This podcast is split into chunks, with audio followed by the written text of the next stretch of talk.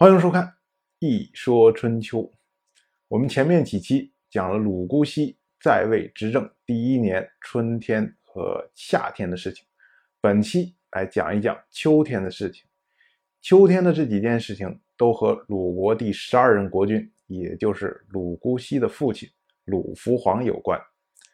秋七月，东周一任天王姬义臼派宰宣向鲁国送来。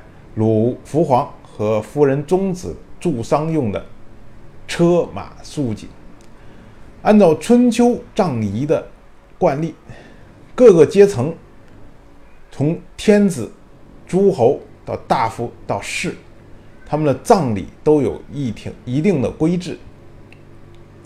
天子葬礼呢，从去世到下葬历时七个月，为什么时间这么长呢？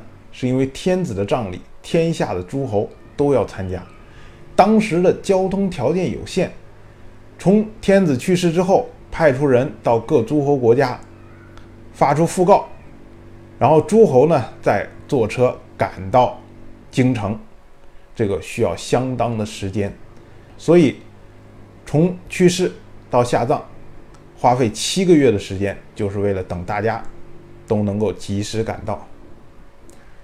诸侯历时五个月，有同盟的国家参加，一般盟国都在附近，所以呢，诸侯需要的时间就短了很多。大夫三个月，有地位相同的人参加。所谓大夫无外交，也就是说，一个国家里面的大夫，他所有的朋友都是在这个国家里面，所以他需要的时间更短。士。历时两个月，是由姻亲的人参加，这个时间就更短了。不过呢，我们后面会看到，春秋时代大多数的诸侯，从去世到下葬是历时三个月。最主要的原因呢，是因为西周第十一任天王姬靖搞了一项政策，叫做“书同文，车同轨”。改善了交通状况，大家参加这个葬礼不需要那么长时间了，所以呢，自然各国就把这个时间缩短了。可能有人会说，这个书同文，这不是秦始皇时候才搞的吗？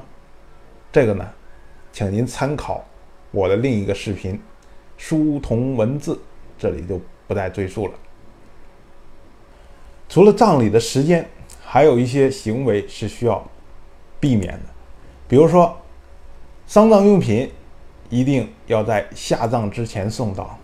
这个其实我们现在也是这样。你想，人都送了火葬场，都火化完了，你那边花圈才送过来，那是什么意思？慰问则应该在人最悲伤的时候来慰问，其实也是在下葬之前。听说别人病重，送来助丧用品，这个是尤其失礼的事情。放到今天，估计直接打起来了。你这不是咒人死吗？可是姬义旧恰恰就犯了这些错误。首先呢，鲁福皇到七月份的时候已经去世超过一年，这时候才送来助丧用的用品，实在是太晚了。当然，这一点姬义旧还可以解释，因为鲁福皇去世的时候，鲁国国内一片混乱。或许呢，这个通告的人去了晚了。我们后面还会提到，这个马上十月份鲁福皇会进行改葬。那么姬就可以说我这丧葬用品是你改葬用的呀，所以也可以说得过去。但是中子还没有死，姬就竟然一同送来了助丧用的物品，这个就太失礼了。想来呢，应该是王氏听说中子病重，觉得那既然送一回，就索性一块送吧，还省一次车马费。